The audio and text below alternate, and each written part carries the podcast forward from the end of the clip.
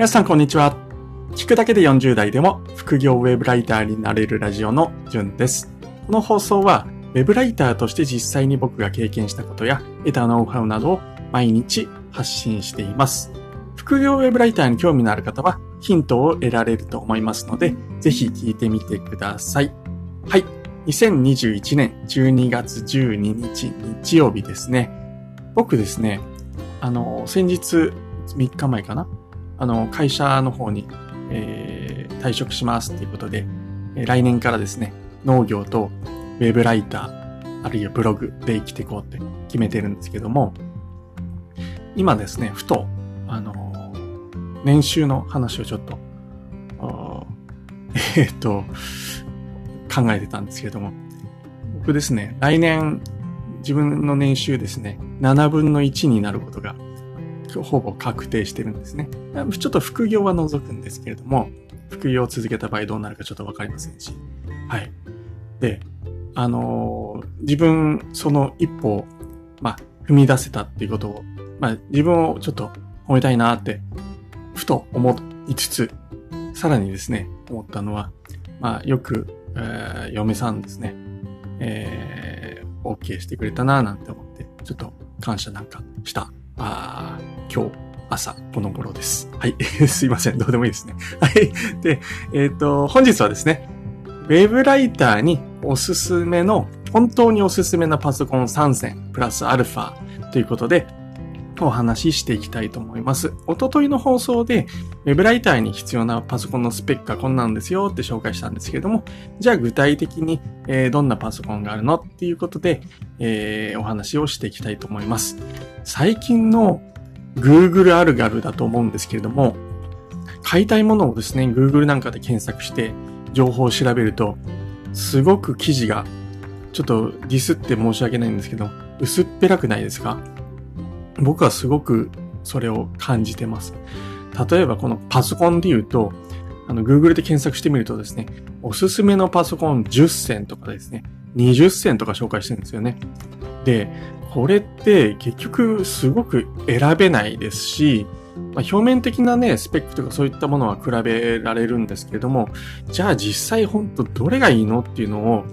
この記事書いてる人、おそらく買ってないんじゃないかな、なんていうふうに思います。で、わからないですよね。で、まあ、もちろん僕もですね、えー、これからパソコンおすすめ3選プラスアルファとか言いながら、全部を買っているわけではないんですけれども、ただですね、あの、本気で、えー、僕はですね、ウェブライター向けに最適なパソコンを約1ヶ月ぐらいかけてリサーチをして、それで、えー、ここで紹介しようというふうに思っています。さらにですね、このおすすめ3選プラスアルファ、まあ、もう1個、4つのうち2つは買いました。で、買って使ってます。なので、あの、ある程度説得力もあるのかなっていうふうに、えー、思います。まあ、こういったですね、あの、まあ、しっかりと調べた上で、えー、買って損したなんて思われないパソコンを、えー、今日は紹介したいなっていうふうに、えー、思います。はい。えー、ちなみに僕が買った、えー、パソコンを最初に紹介しちゃいますと、レノボの ThinkPad E 14 Gen 3、まあ、ジェネレーション3ですね。を買いました。はい。で、ここでおすすめしているパソコンの3番目で、えー、僕の中ではおすすめ度合い3番目だったんですけれども、まあ、あのー、ちょっとですね、ブラックフライデー、えー、でですね、すごく安くなっていたので、えー、コスパ優先で、えー、レノボの ThinkPad E14 Gen 3を買いましたっていうところです。はい。ちょっと前置き長くなって、さらにもうちょっとあるんですけどちなみに現段階でどうしても Mac が欲しい、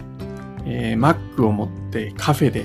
執筆するのが憧れという人は、えー、時間の無駄になる可能性が高いので、えー、聞かないでください。えー、っとですね。はい。えー、それでは、結論から言います結論からじゃないですね、もうすでに。結論の、えー、パソコンおすすめの3つとプラスアルファ1つですね。1つ目が、ニューインスパイロン14。これはデルのパソコンですね。はい。で、2つ目。えー、レノボのですね、アイディアパッドスリム550 14型。で、3つ目が僕が実際に買ったレノボの ThinkPad E14 Gen 3。そして、例外なんですけれども、もう一つプラスアルファでおすすめしたい機種が ASUS の Chromebook Flip C214MA。ちょっと長いですね。はい。えっと、あの、概要欄に名前とか貼っておきますので、えー、気になる方はそちらから読んでみてください。はい。このパソコンはもちろんですね、えー、おととい紹介したウェブライターにおすすめのパソコンに必要なスペック6000の条件をすべて満たしています。で、そのちなみに必要な、ウェブライターにおすすめのパソコンに必要なスペック、6000を満たすパソコンは他にもいっぱいあるんですけれども、ただですね、えー、Mac みたいにですね、値段が高いと、正直、えー、初心者ウェブライターさん向けの初期投資としては、あの、ちょっとお勧めできないのかなっていうふうに思います。なので、コスパもですね、最重要の要素として、この3つプラス1を選びましたので、えー、はい、えー、それでは紹介していきたいというふうに思います。1つ目、ニューインスパイロン14。えー、これはですね、コスパ最高で見た目もクールっていうふうに、えー、僕は思っています。これですね、えー、執筆時、僕がブログ、この放送の元となるブログを執筆したのが、えっ、ー、とですね、2021年の4月18で、その後6月20日に更新してるんですけども、6月20日時点では、えっと、オフィスなしバージョンって61,885円、えー、でした。で、残念ながらですね、僕が買いたいタイミング、先月だったんですけども、えー、セールとかがちゃんとやって、ちゃんとってね、やってなくて、えっとですね、値段が8万後半ぐらいだったんですよね。で、ブラックフライデーとかで安くなるだろうと思ってずっと待ってたんですけども、なんか今年はデルはそのブラックフライデーのセールもやってなかった。まあ、いや、セールとしては20%オフとかそんなレベルだったので、最終的には買わなかったんですけれども、本来は僕これを買おうと思ってたんですね。はい。で、これ気をつけてほしいのは、まあ今お話ししてる通りですね、楽天とかですね、デルの公式とか、えー、これあるいは時期クーポン、ポイント、これらによって、えー、値段、どこで買うのがおすすめかちょっと変わるんですよね。でまあ、ただですね、あの、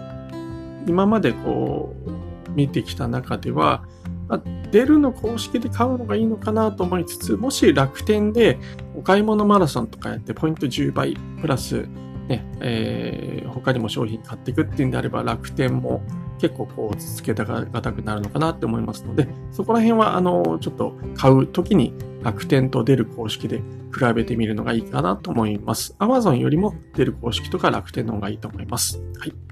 で、このパソコンですね、えー、マイナス点があいくつかあったんですけれども、一つですね、Wi-Fi 6に非対応だったんですね。次世代規格次世代、まあまあ、同世代ですが、すでに Wi-Fi 5じゃなくて Wi-Fi 6、これに非対応だったんですけども、えー、今回新しく出てるものは対応してましたので、マイナスは一つ減りました。で、僕が考える、この出るニューインスパイルの14のマイナス点は、そうすると残りはですね、えー、2つ。エンターキーですね。エンターキーってこう、なんていうんですかね、えー、ちょっとテトリスみたいな形 なんて言えばいいんだあれ、これ。えー、四角、真四角じゃなくて、ちょっと、こう、カクって曲がったり、鍵括弧ですね。鍵括弧みたいな形してるじゃないですか、キーが。で、これ、デルの場合は、鍵括弧の形してなくて、縦長のなんか棒みたいな長方形なんですね。なので、若干こう、エンターを押すときに、窮屈なんですよね。はい。押す、押す場所がちょっとボタンが要は小さいってことなんです。それがちょっとマイナスかなって思うのが一つと、あと本体の裏面ですね。裏面がこれ樹脂製なんですよね。あプラスチックです。だからこれですね、Mac とかと比べると、まあ、あの質感が良くない、えー、ですね。はい。えー、かっこよさがちょっと落ちてしまう。ただですね、上面はすごく質感も良くてアルミですですね。あの、僕は MacBook Air 並みにかっこいいななんて思ってます。はい。なので、まあ、裏面。まあ、ただ裏面ですね。使うときに関係ないですよね。はい。あの、しかも、あの、なんでしょう。まあ、その裏面さえ我慢すれば、値段は MacBook Air の半分くらいの価格になるので、まあ、すごくいいパソコンの一つかなっていうふうに思っています。はい。これを使って、まあ、外で作業してても、まあ、もう僕はかっこいいかな、かっこいい PC の一つかなって思いますので、えー、僕的にはテンション上がるんじゃないかななんていうふうに思っています。コスパも最高ですし、まあね、余ったお金でモニター買ったりですね、スキルアップするためのオンラインサロンに入会するとかですね、まあ、そういったことで、えー、活用できるかと思いますので、予算がですね、えー、もっとあるよっていう人でもこれを買って、えー、余ったお金で他のことをするっていうのがいいんじゃないかなって僕は思います。はい。で、二つ目ですね。アイディアパッドスリム55014型。これはですね、えー、すごくバランスのいいパソコンだなぁなんていうふうに思います。先ほど紹介したパソコン、デルのパソコンともこう続けがたいっていうところがあるかと思います。正直に僕言いますと、あの、まあ、先日パソコン買ったんですけれども、その時はですね、このアイデアパッドスリム550、これを買おうって思ってました。はい。コスパも恐ろしく良くてですね、あの、僕が以前調べた時は、56,439円って圧倒的に安いですよね。はい。で、えー、ただですね、これも先日買おうとした時に、そこまで安くなかったんですね。でただ、ブラックフライデーで、えー、それでもですね、価格は7万ぐらいでした。はい。えー、結論から言うと、先ほど言った通り、ThinkPad E14 Gen 3僕買ったんですけども、そっちのがですね、あの、少し安かったんですよね。なので、えー、これは買わなかったんですけども、本当は、えー、これを買おうと思ってました。はい。なので、もしですね、セールとかそういうので5万円台で見つけたら超お得だと思いますので、僕はこれをおすすめします。パネルもですね、IPS パネルとか言ってですね、なんか長時間のライティングとかでも目が疲れづらいらしいです。はい。僕実際やってないので、はい、偉そうには言えないんですけども。あとですね、あの、デルと違って、指紋認証と電源ボタンが、指紋認証装置がついてるんですね。ボタンを押すと、こう、えー、ボタンについてるので、ボタンを、電源ボタンを押すと、指紋認証しつつパソコンが勝手に立ち上がるということで、まあ、いちいちですね、あの、パスワードを入れたりしなくていいので、すごく僕は快適だなぁなんていうふうに思っています。マイナス点としては、あの、Wi-Fi 6にレノボのこの製品は対応していなかったというところで、ただ Wi-Fi 5と6でどれぐらい差があるかっていうと、素人の僕はちょっと差がわからないです。今自分が使っていた、え、パソコンはですね、Wi-Fi 5までしか対応してないんですけども、あんまこう、なんか、どうですかね、気になったことはないです。まあ、ただ、Wi-Fi 6を使ってからもしかしたら5に戻ると遅いとかそういうのあるんですかね。ちょっとわかる人はぜひ教えてほしいなと思うんですけども、はい。えー、そこら辺がちょっとマイナスかなっていうのと、あと、キーボード周辺の色と質感がですね、やっぱりちょっと高級感がないかななんていうふうに思います。とはいえですね、5万円台とかですよ。えー、あるいは6万円台。えー、それでですね、そこまで求めるっていうのはちょっと贅沢かなって思います。価格もですね、えー、出ると、そこら辺とこう続けがたいとこありますので、えー、デルか、このレノボか、あレノボの IdeaPad Slim 550か、あとは好みで選べばいいのかなっていうふうに思います。はい。で、次。ThinkPad E14 Gen 3ですね。タイピングがしやすいライター向けノート PC っていうことで僕紹介してるんですけれども、あの、正直ですね、実際僕これを買うまでは、今前に、前に紹介した 2, 2台のパソコンの方が絶対おすすめっていうふうに思ってました。で、こちらの良さは、まあ、ただですね、そう、こちらの良さはキーボードですね。すごく、いいというふうに評判だったんです。で、実際買ってみて、触ってみたら、非常に本当打ちやすいです。ストロークっていうんですけれども、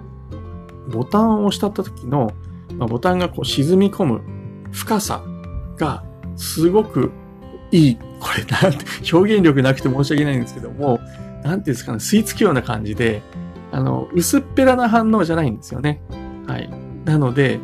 まあ、そういうのが好きな人もいると思うんですけど、僕はこのなんかしっかり押しててる感っていうのがすごく快適だななんていうふうに、えー、思います。で、キーの配列なんかもすごく、えー、打ちやすいですね、ともかく。はい。あの、買ったから言うわけじゃないんですけども、買ってこれも後悔ないですね。はい。で、マイナス点としては、あの、重量がちょっと重いですね。はい。えー、公式だと1.59キロっていうことで、まあ、他の2台が1.4キロなので、まあ、0.2キロぐらい、えー、他の最初に紹介したものより重いっていうところがマイナスかなっていうふうに思います。はい。まあ、ただですね、こちらの機種ですね、あの、Wi-Fi 6にも対応しているし、あと、上下、黒なんですけれども、アルミということで、僕ですね、シルバー買いたかったんですけども、まあ、ちょっと甘々弱なところもあって、まあ、黒って外で使ってて、なんか人と違っていいかなっていうふうに今は思います。思っていた以上にかっこよくてですね、えー、すごく今は気に入っています。はい。値段がですね、え、ブラックフライデーで、え、安かったんですよね。はい。それもあって、え買ったんですけれども、まあ、あのー、3つの中で3番目におすすめしていたんですけれども、これもすごくおすすめの、え、パソコンですね。はい、えー。ちなみにですね、この機種は、あの、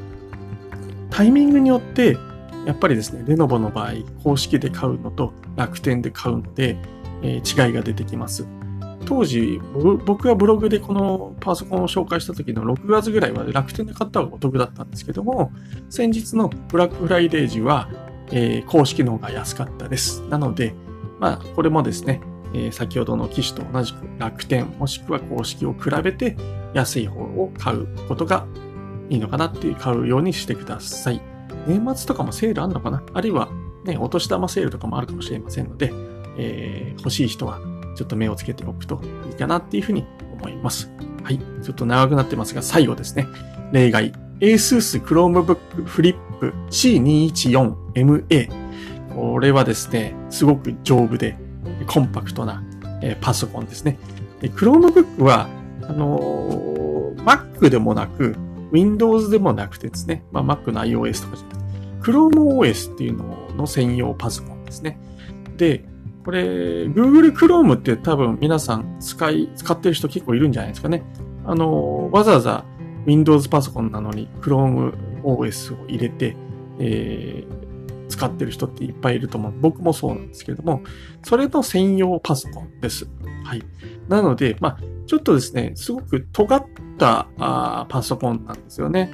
はい。で、まあ、大きさとしては11.6インチっていうことで、少し大きめのタブレットみたいな感じなんですけどね。で、フリップ式って言って、こう開いて、裏側、なんですかね、畳んだりできるんですよね。はい。で、ただ画面がちょっと小さいので、長時間のライティングにはちょっときついのかなって思うんですけれども、まあ、外出先でちょっと作業したいとかですね。あるいは僕バックパッカーなんですけども、まあそういった旅行に持っていくのにも安心かなと思います。濡れたり、落としたりしても、まあ結構 OK な丈夫なパソコンなんですよね。アメリカなんかではこれ学校の子供向けにえ配布されたりしてるってことで、まあ、まあ丈夫じゃないとダメじゃないですか、子供に渡すパソコンなんで。まあそれで、えー、なんだっけな、実験とかで何万回落としても大丈夫。そんなパソコンですね。はい。Chromebook は結構全体的に安い機種が非常に多いので、えー、どうですかね、ウェブライターをずっと続けるかわからないとかっていう人はですね、まあ、こういったお手軽なパソコンを探してみるのもいいのかなと思います。丈夫でお手軽です。まあ、この機種自体は6万円台で買えるかと思うんですけれども、新品でですね。あの、Chromebook でもっと安い3万円とかで買える機種とかもありますので、はい、まあ、もうどうしてもコスパ、安いパソコンにしたい。えー、長くウェブライターやれるかわからないという人は、まあ、Chromebook から探してみるのもいいのかなっていうふうに思います。はい。で、僕はですね、このパソコン持ってまして、えー、まあ2台目として持っています。はい。まあ、アウトドアで使うときとかですね。まあ、これから僕、ウェブライターとしてしっかり副業ではなくさらにやっていきたいと思ってますので、万が一パソコンが壊れて仕事できないなんていうのは困るので、まあ2代目としてそれはずっと持っておこうかなっていうふうに思っております。まず、尖った特徴を持っていますので、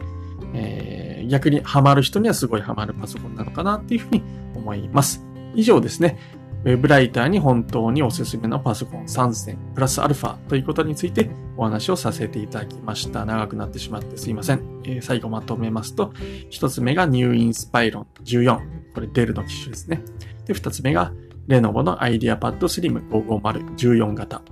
三つ目が同じくレノボの ThinkPad E14 Gen 3。で、例外編として ASUS の Chromebook Flip C214MA ということで、えー、紹介させていただきました。さらに詳しく知りたい人は、間違いだらけの PC 選び、ウェブライターにおすすめのノートパソコン3選、